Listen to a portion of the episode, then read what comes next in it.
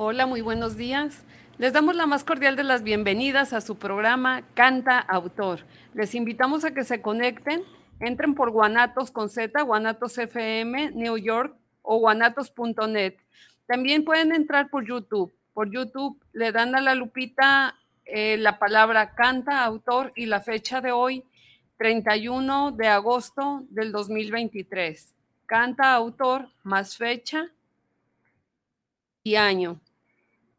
También nos pueden dejar sus WhatsApp, sus comentarios, sus resonancias acerca del programa, incluso propuestas de otros nuevos programas en el 3317 18 perdón, 3317 2801 13, 3317 2801 13 y 3318 0388. Agradecemos eh, sus likes a las personas que se han conectado para el programa de hoy. Le agradecemos a Leticia Durán, a Cristi Mejía. Les damos las gracias y también saludamos a Claudia Martínez, a Elizabeth Rodríguez, a Perla Hueso, a Delia Catalina González, a Carolina Zavala Martínez, a José Orozco, a Josefina Romero, a Mariscos Martín, a Ana Lilia González, a Rodolfo Rodríguez y a todos ustedes que nos están sintonizando esta bonita mañana.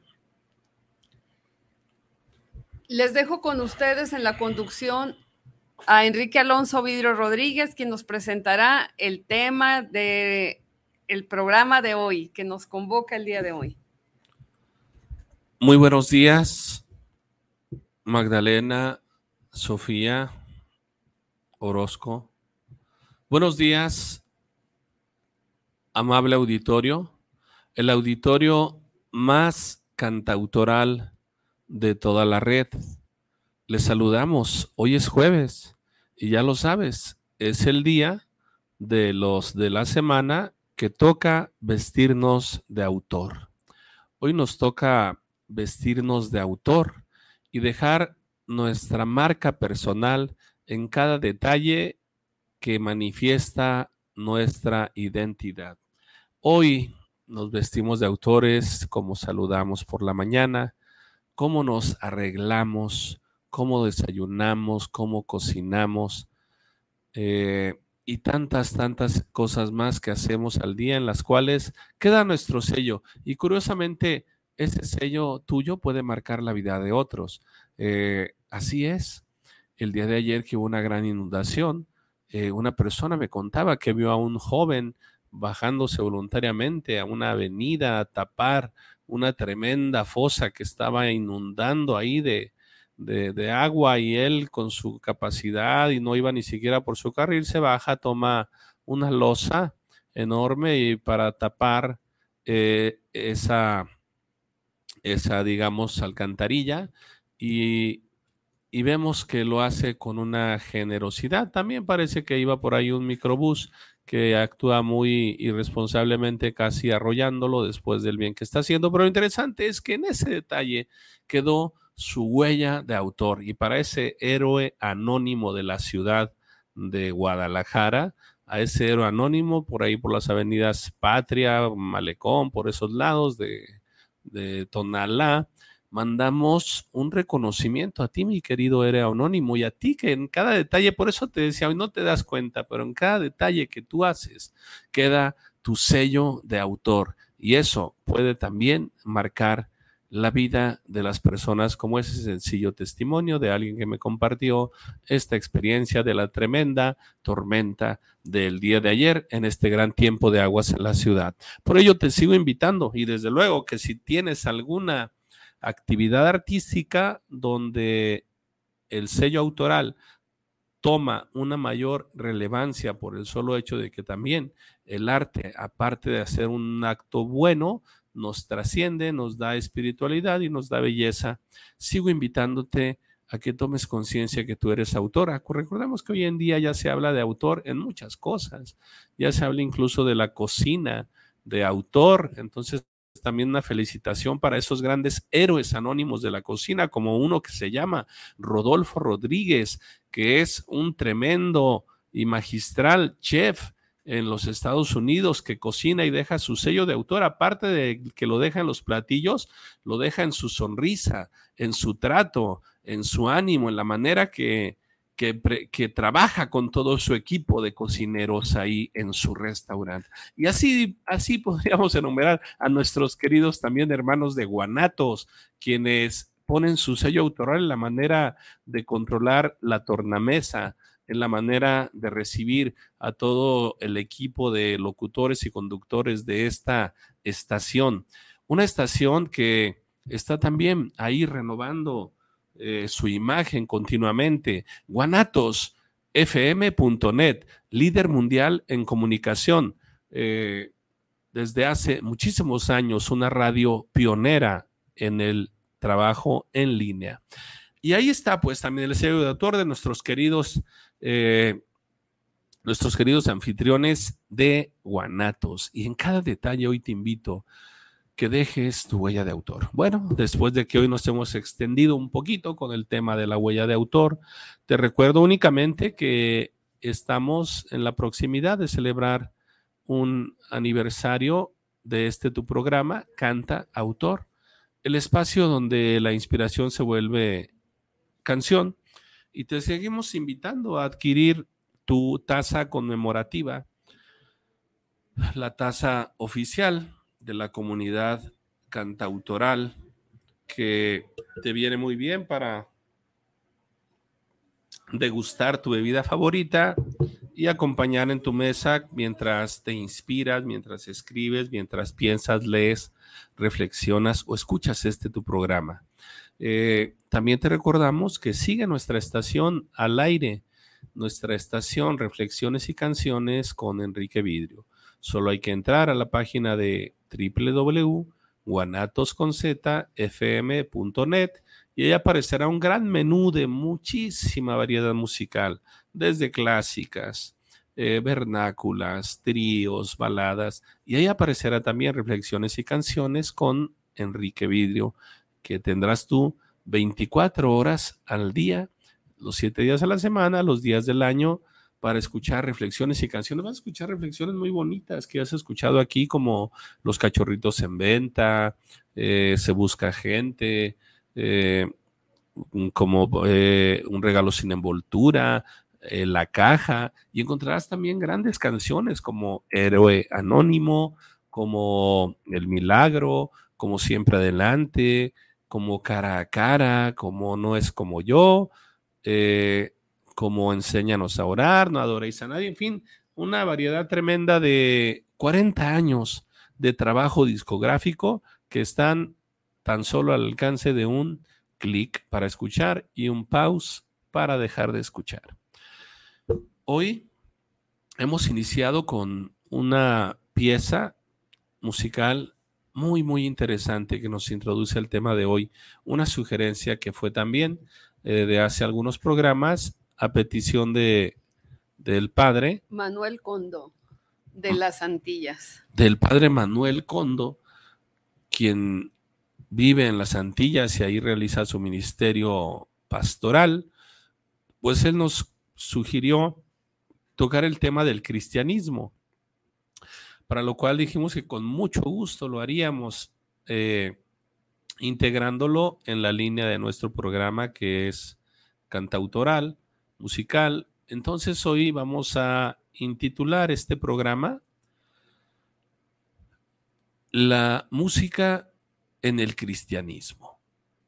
Por eso hoy comenzamos con un tema donde yo creo que es que nos vamos a las raíces más ancestrales posibles de lo que sería la música en el cristianismo. Desde luego que, hablaremos fundamentalmente del cristianismo y el, cristianismo lo iremos acompañando con piezas musicales.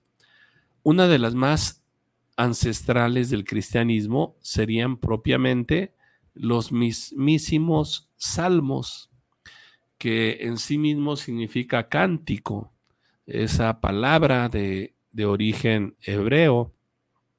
Y en la cultura hebrea, pues el salmo es expresamente el canto dedicado a Dios como alabanza, como adoración y como cualidades de gratitud de un pueblo hacia su Dios.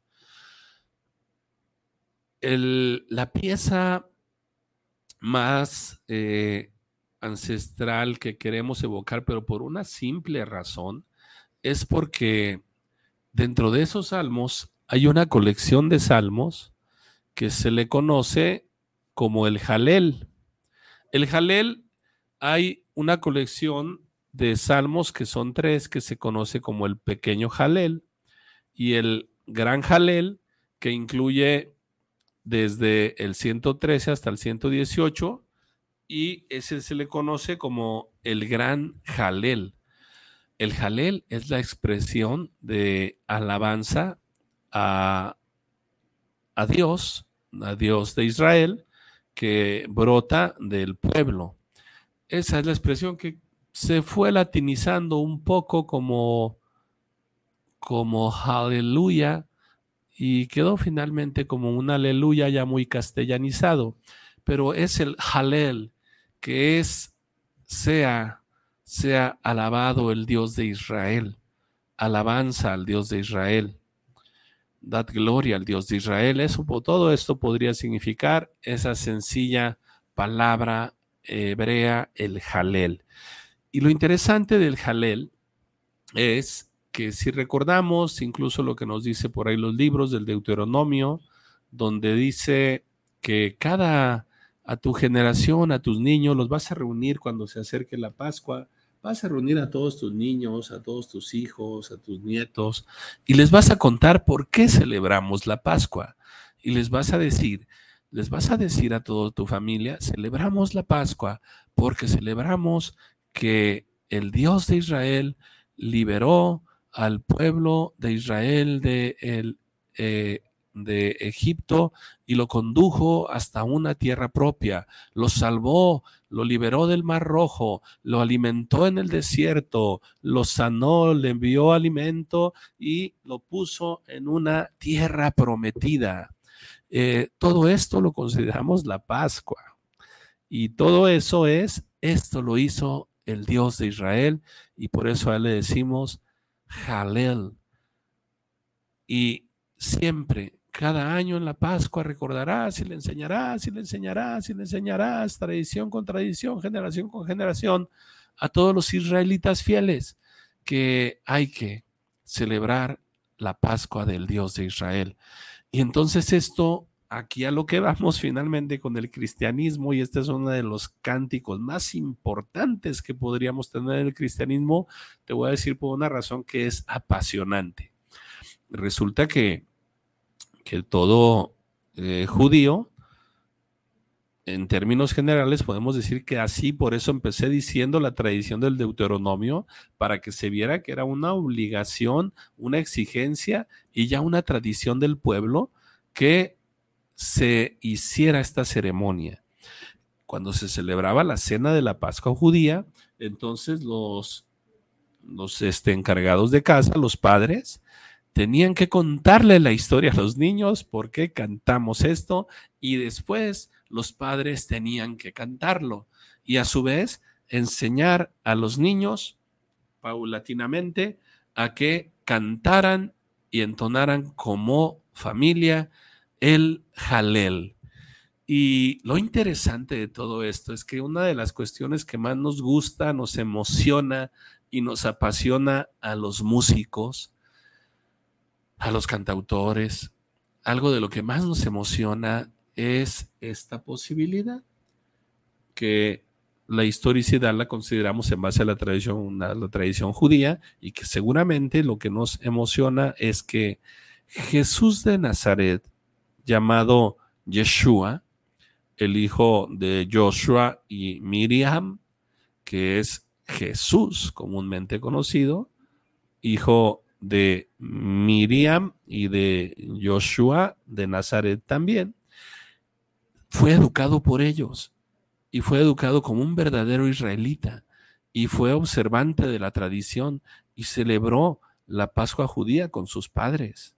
Y en alguna en, las, esas ocasiones que él tuvo que aprender como adolescente, vemos que también cuando se pierde en el templo se nos dice que él crecía en sabiduría y en estatura y en gracia delante de Dios. Entonces él iba, creciendo en todo, en todo, también en su talento como judío y en su talento como, como un buen eh, creyente y un buen músico. Fíjense que seguramente sus padres le enseñaron a entonar el jalel en esas noches pascuales y entonces Jesús tuvo que aprender el jalel y lo aprendió también desde niño que fue creciendo y en su juventud cuando se empezó a, a tener sus discípulos y se vino el gran tiempo fundante de su ministerio pascual, entonces en aquella gran cena de Pascua que evocamos muchas veces como última cena, que vemos imágenes como la traición de Judas,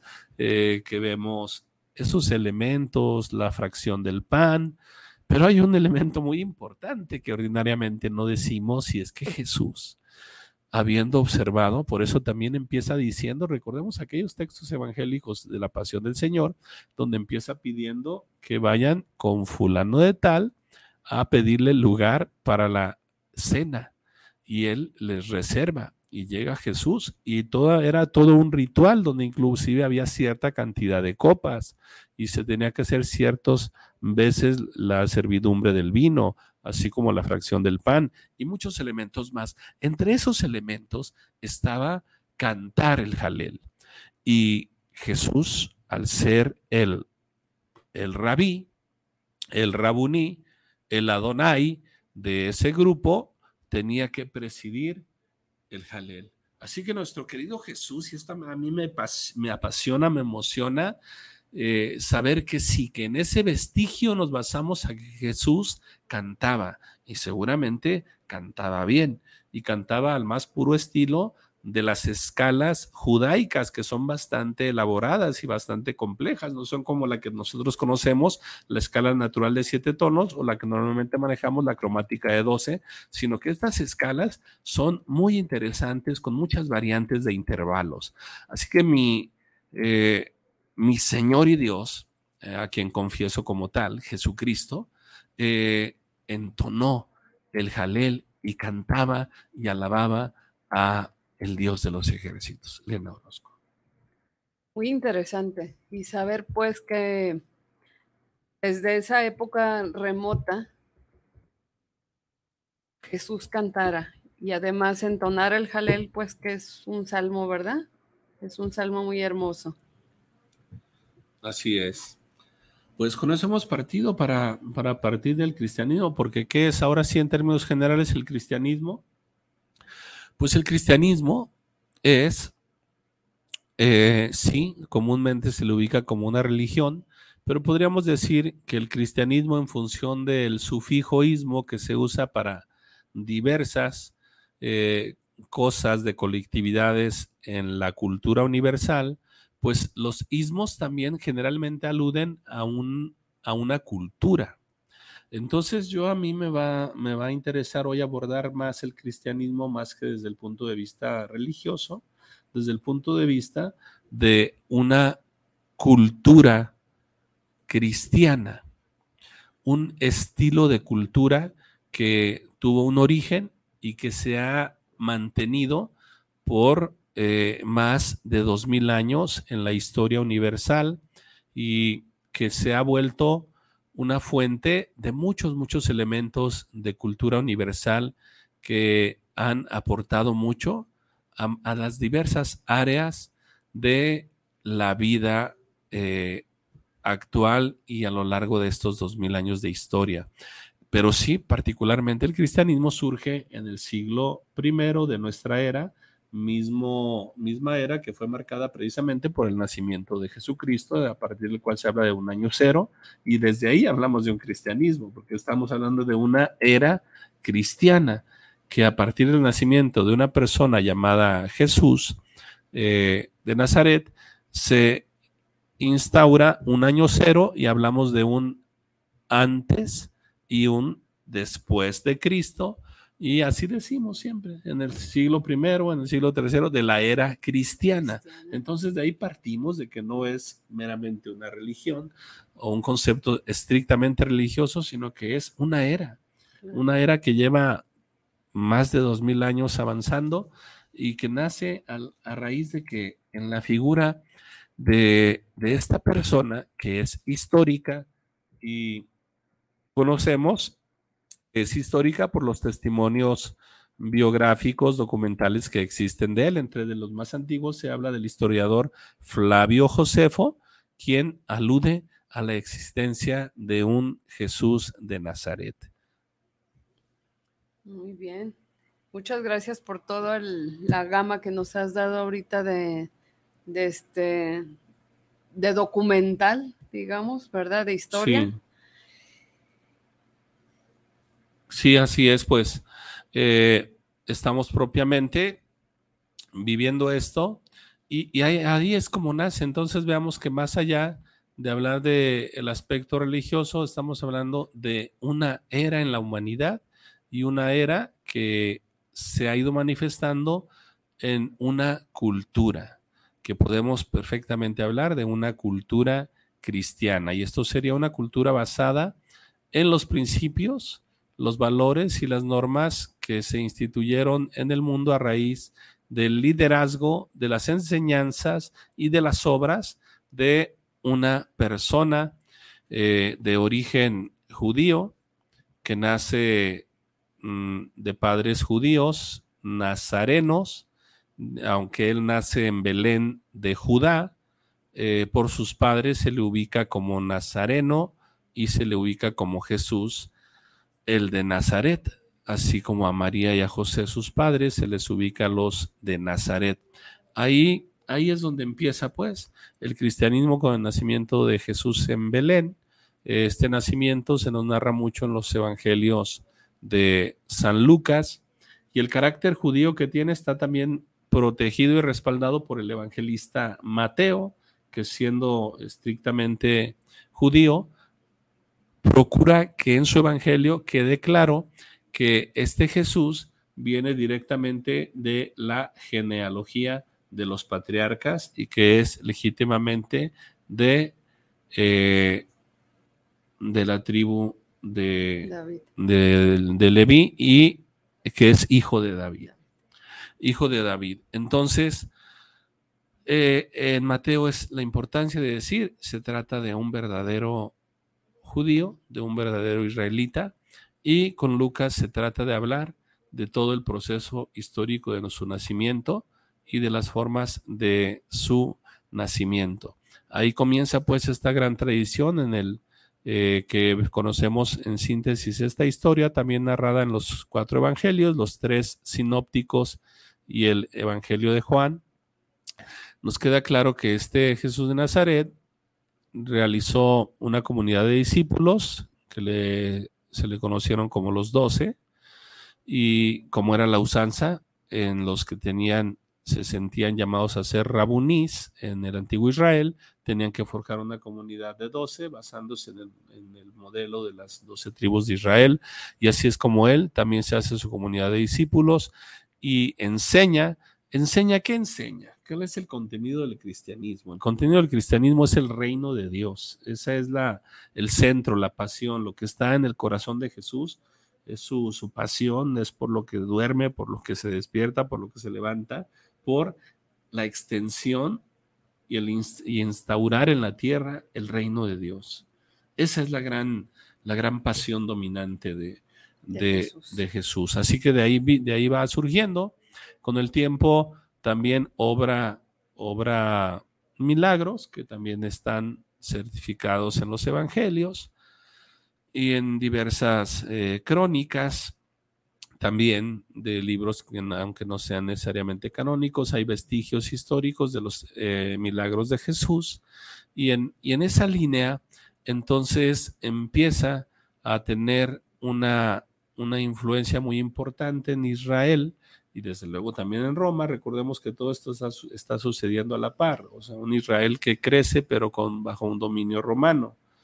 Eh, y entonces va creciendo todo esto, por tanto va tomando un impacto eh, religioso en Israel y un impacto político en Roma. Y de ahí es donde vienen esas eh, persecuciones en las cuales Jesús termina finalmente en su pasión, que termina inculpado, termina condenado, es, es este, torturado, viene a ser crucificado y la tradición y la fe de este cristianismo se basa en que habiendo él eh, predicho que resucitaría al tercer día, pues al tercer día eh, sucede el hecho de la resurrección, cuyas razones más fundamentales son, sí, desde luego, las históricas en función de los elementos que existen, sobre todo evangélicos, pero también sí, los elementos de la fe. Porque finalmente el Jesús histórico pasa a ser el Cristo de la fe.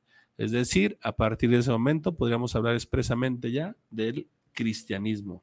Cuando a Jesús histórico el pueblo o sus fieles le consideran el Mesías, el Adonai, el esperado, que significaría en griego el Cristo, el ungido, el Hijo de Dios.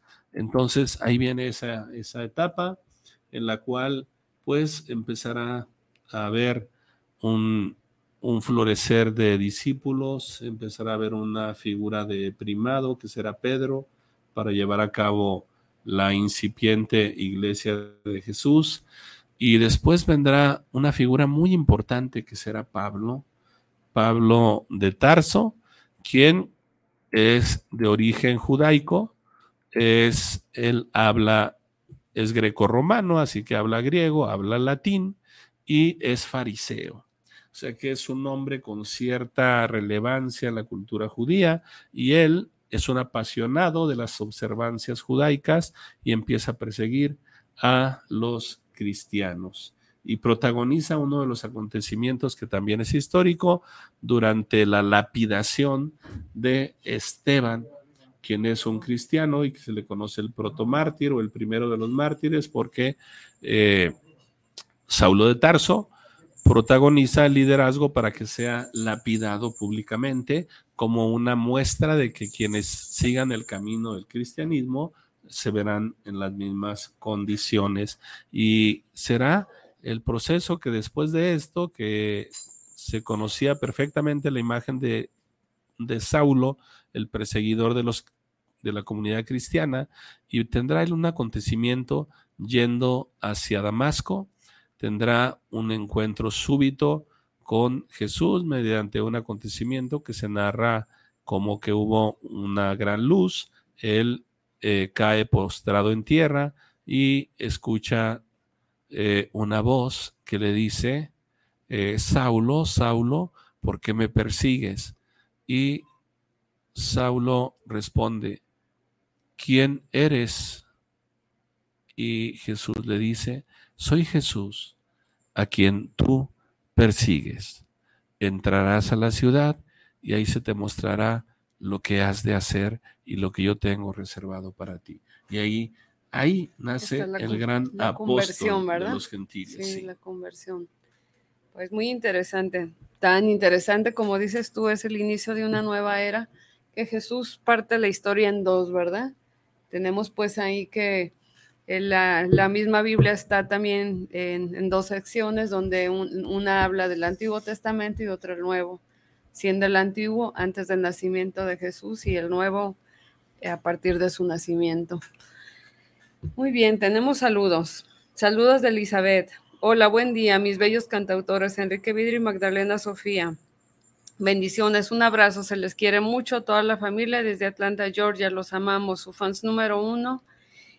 Eh, los pequeños Mateo y mm. Scarlett. Saludos. Rodolfo Rodríguez, hola hermosos conductores, bendiciones hermano y nenita. Aquí estamos como siempre, saludos desde Atlanta. Em, y también mi gran Mateo y Scarlett. Muy bien, está la familia reunida. Karen Guato Rodríguez, hola a los mejores conductores de este bello programa, aquí siempre apoyándolos en cada trayecto. Los amamos y que Dios los bendiga, que Dios los siga bendiciendo siempre. Gracias, Karen. Saludos y que te recuperes pronto. Bien, entonces ahí, ahí es donde propiamente comienza ese impulso a través de la figura de, de Pablo, quien se apasionará por dar a conocer a Jesús fuera de las fronteras de, Israel. Es decir, ir a lo que se conocía como los gentiles o los paganos. Y ahí empezar a generar comunidades, comunidades en, en esos sitios que eran de los gentiles, es decir, fuera de la jurisdicción del territorio judío. Y entonces empieza Pablo a llegar a Tesalónica, a Corinto, a Éfeso, eh, a, Colosas y hacía diversas comunidades, eh, a Atenas, donde da un gran, un gran querigma, uno de los más sobresalientes que está en el libro de los Hechos, en el capítulo 17, que le conocemos como Pablo en el Areópago, donde también él empieza a proponer a la figura de Jesús como el el único Dios verdadero y el Dios desconocido.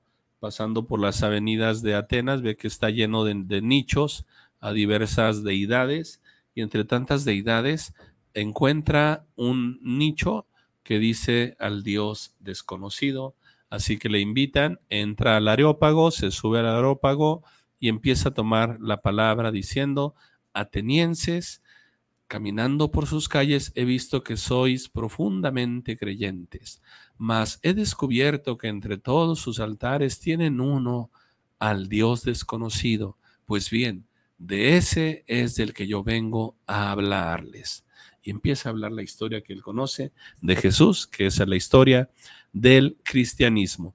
De aquí pues la, iglesia sigue evolucionando y empieza a incorporar ciertos principios como la fracción del pan, eh, la comunión de bienes, eh, las celebraciones eh, comunitarias, la ayuda a las viudas y a los huérfanos. Entonces empiezan a aparecer ciertos elementos que van a distinguir a esta nueva comunidad eh, judía o ahí en los territorios de Israel, que era la comunidad cristiana.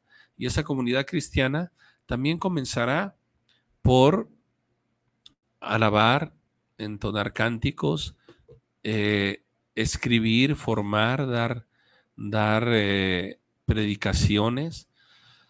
Y de todo eso se fue entretejiendo las primitivas comunidades, que es la primitiva comunidad que vemos también narrada ahí en el libro de los Hechos, capítulo 2.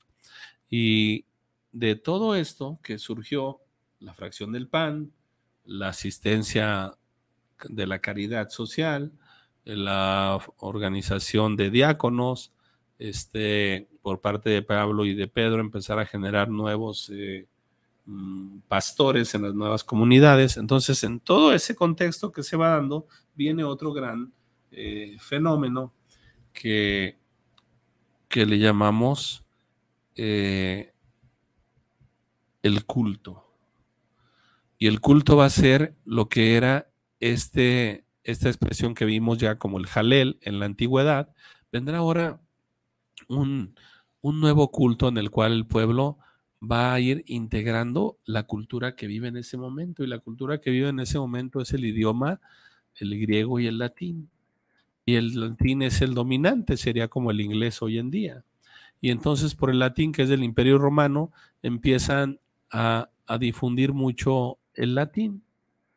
Eh, y empiezan a aprender el latín y a comunicar el latín, que también eh, Pablo de Tarso lo, dominaba, lo manejaba, y empiezan las comunidades a orar, a orar un poco en latín, y empiezan a entonar ciertas melodías, y empiezan a escribir textos, y así viene surgiendo lo que con el tiempo eh, conoceríamos como el canto oficial del culto de la iglesia o el canto del culto divino, que es el gregoriano.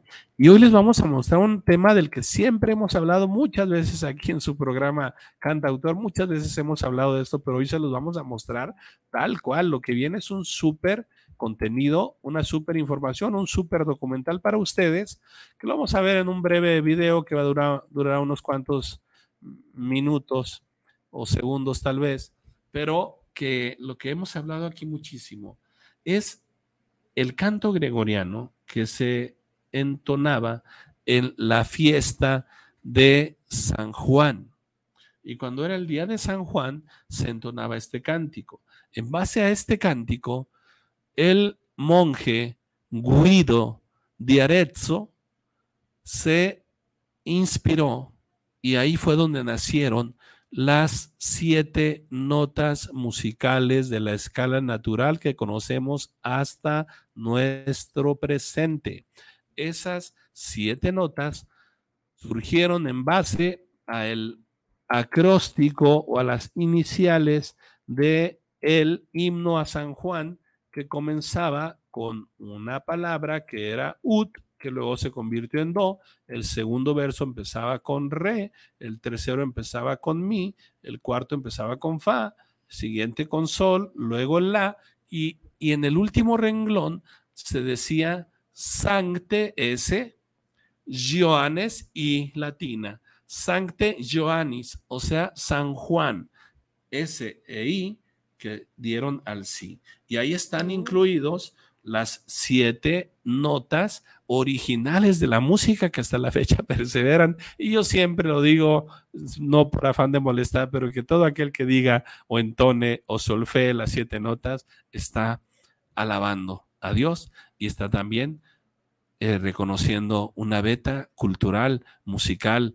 trascendente de origen cristiano. Vamos a escuchar el himno a San Juan y pónganle mucha atención, es muy importante este documento. Adelante, Israel.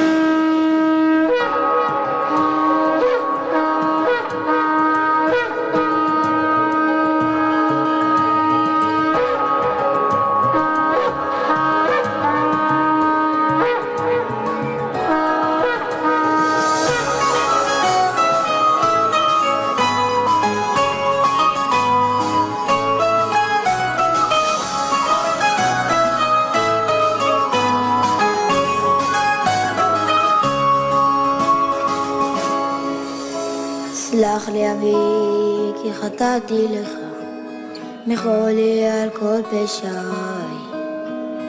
גם בימים ששכחתי אותך, היית תמיד בחיי.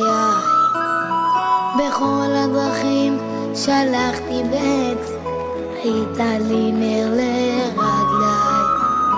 הייתי עיוור, לא ראיתי מעבר למה שהביטו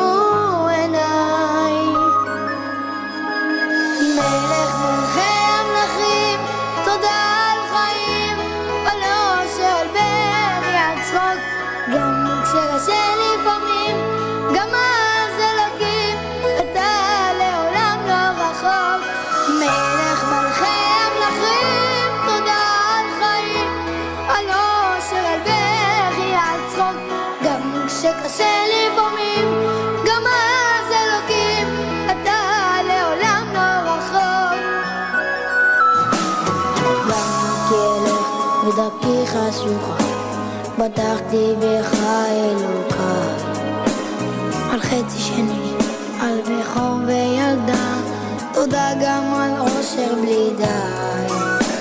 תודה על חגים, על שבת ששומר, שלא ייגמר לעולם.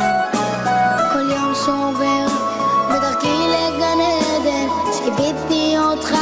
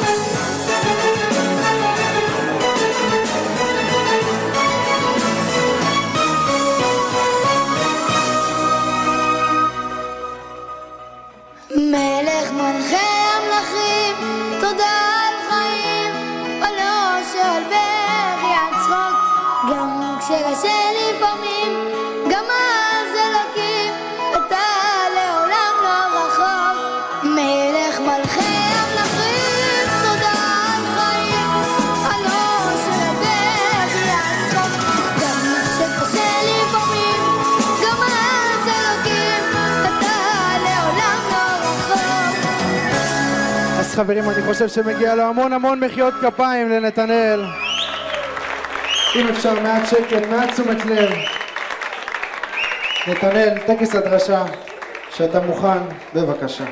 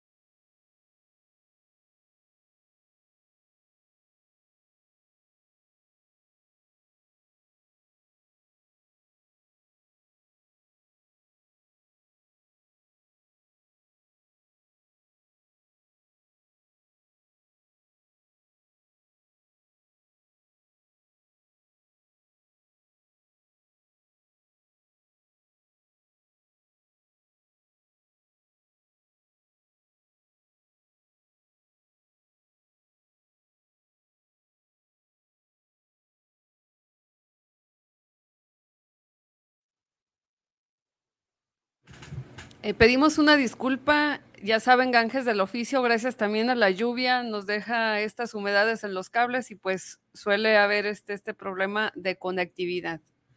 Y retomamos el tema, Enrique. Bien, pues eh, hemos escuchado el, el Jalel, ahí imaginando nuevamente a Jesús Niño en su momento y después eh, les ofrecimos el, el canto del himno de San Juan, donde vemos cómo en el texto estaban inscritas las iniciales de las siete notas conocidas hasta la actualidad de las notas musicales de la escala natural. Eh, este, este cántico, pues vamos, por su eh, relevancia, siempre es el que algo que hablando hoy de la, de la música del cristianismo es para nosotros básico, eh, mostrarles este, este canto de, a San Juan. invitarlos a que vean pues las, las notas ahí como van, ya les dije que inicia con UT, pero que UT con el tiempo se tradujo a y de ahí van a ver cómo en cada una de las escalas están las, las otras notas, terminando en la última línea con la S de Sancte y la I de Joanes, y como en esa última línea de la S y la I surgió el Sí. Vamos pues a, a ver el himno en gregoriano de la fiesta de San Juan con el origen de las notas, que ahí las, las eh, llevó a buen término el monje Guido di Arezzo. Adelante.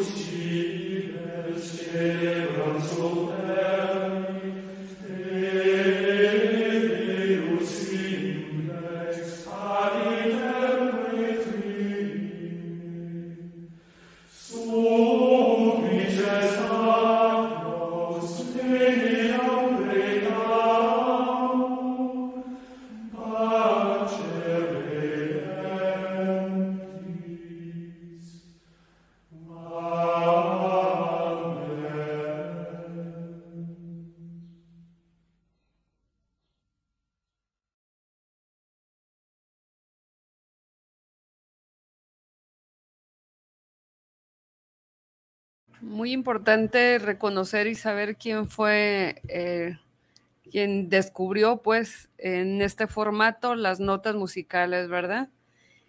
Tenemos por aquí saludos de Miguel Flores. Saludos para el programa de Cantautor, saludos para Enrique Magdalena. De Víctor Daniel Cortés, saludos para Cantautor, saludos para los conductores por llevar este excelente tema. Rogelio Vega, saludos para el programa de Cantautor, un gran programa en el cual les felicitamos por llevar este excelente tema.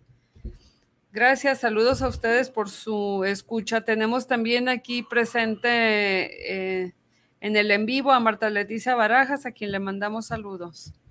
Saludos para todos ustedes. Pues bien, de esta manera queremos ver la relevancia de la música en el cristianismo y en términos generales de la cultura universal a partir del cristianismo, como fue, imagínense qué tan fundante que, que la música desde sus raíces trae el sello de la cultura cristiana y surge precisamente de un himno en una festividad, de un santoral, de un santo muy allegado en su momento a Jesús, que sería Juan, y como en su himno se da origen a las siete notas que cuando solfeamos, cuando cantamos, cuando tocamos escalas, estamos de alguna manera yéndonos a los orígenes cristianos de la música y su notación.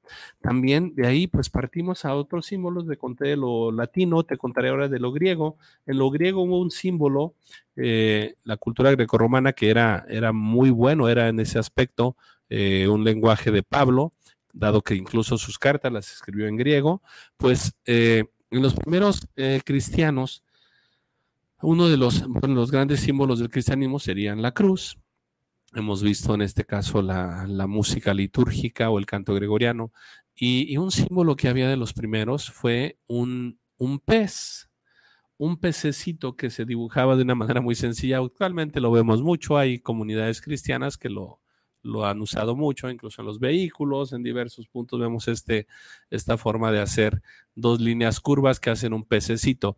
Ese pececito se usó en los primeros siglos del cristianismo para identificar a los que creían en Cristo. Como sabemos que eran etapas de persecución, había que encontrar maneras de integrarse y de hacer comunidad, evitando eh, ser expuestos a muerte. Y entonces el, ictus, que sería este pez, que diciéndolo muy latinizado, yo diría ictus. Si lo digo más apegado a, la, los, a, los, a las letras griegas, diría ictus, que es como la, la, la eh, eh, eh, francesa, ictus. Pero podemos decirlo ictus y ahí nos entendemos perfecto. Ictus es el pez y viene de estas letras que componen, es un acróstico con la, con la I que sería la iota, y es Jesús, la, la Ji, que, que es de Cristos, Jesús, el Cristo, y la, la, la, la, la Z, que es Theos, que es Jesús, Cristo, Dios, la Epsilon, que sería la, nos sonaría como a U o a la U francesa, U, y esta sería Uyos, que sería hijo. Entonces, fíjense, ya llevamos cuatro letras de, de ictus y terminamos con la sigma, la sigma que sería la última y que de ella vendría soter. Y ahí tendríamos que en cinco letras de origen griego, que las cinco significan el pez o el ictus, el ictus, es Jesús, Cristo, eh, Dios, Hijo, Salvador. Y entonces en eso encontraban, es maravilloso el ictus, a mí me, fascina. Bueno, ese es otro símbolo cristiano muy importante que no podemos dejar de pasar en un tema como este. Vamos a ir entonces de aquí, la, fue todo esto evolucionando y llegando a más cosas. Vamos a ir cuando ya fue evolucionando más la cultura cristiana, sobre todo en, en Europa occidental. Eh, y vamos a irnos a piezas de la belleza del cristianismo en la música, como esto es, del oratorio El Mesías de George Frederick Händel. Eh, vamos a escuchar el movimiento correspondiente al finale, donde encontramos propiamente lo que conocemos como el aleluya, pero es parte del oratorio del Mesías de Händel. Vamos a escuchar esta, esta maravilla de la música de origen inspirado en el cristianismo. Adelante, Israel.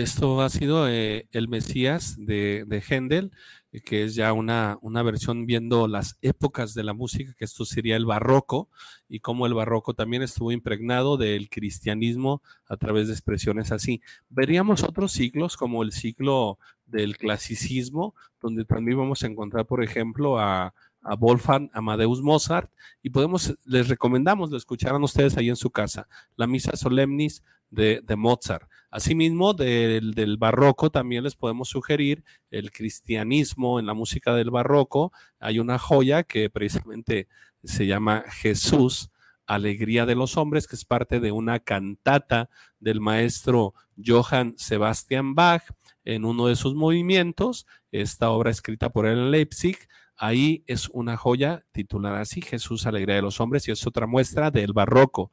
Encontraremos pues en todas las etapas del arte, vamos a encontrar las referencias al cristianismo. Finalmente termino diciéndote, el cristianismo pues es una, una gran cultura, una, una cultura universal que ha enriquecido a muchísimas de las naciones, muchas de las eh, realidades que vivimos y que, bueno, pues se fue expresando del judaísmo al cristianismo. Actualmente ah, eh, tuvo sus dos grandes cismas, el de Oriente con los ortodoxos y el de Occidente con la Reforma Protestante en el siglo XVI, con Martín Lutero en Alemania, con Juan Calvino en Italia y Enrique VIII en Inglaterra, de donde surge la Iglesia Anglicana. Todos estos grupos son parte de esta cultura del cristianismo y todos ellos tienen unas grandes riquezas musicales, hasta las más actuales, modernas, que es ya dentro de los grupos cristianos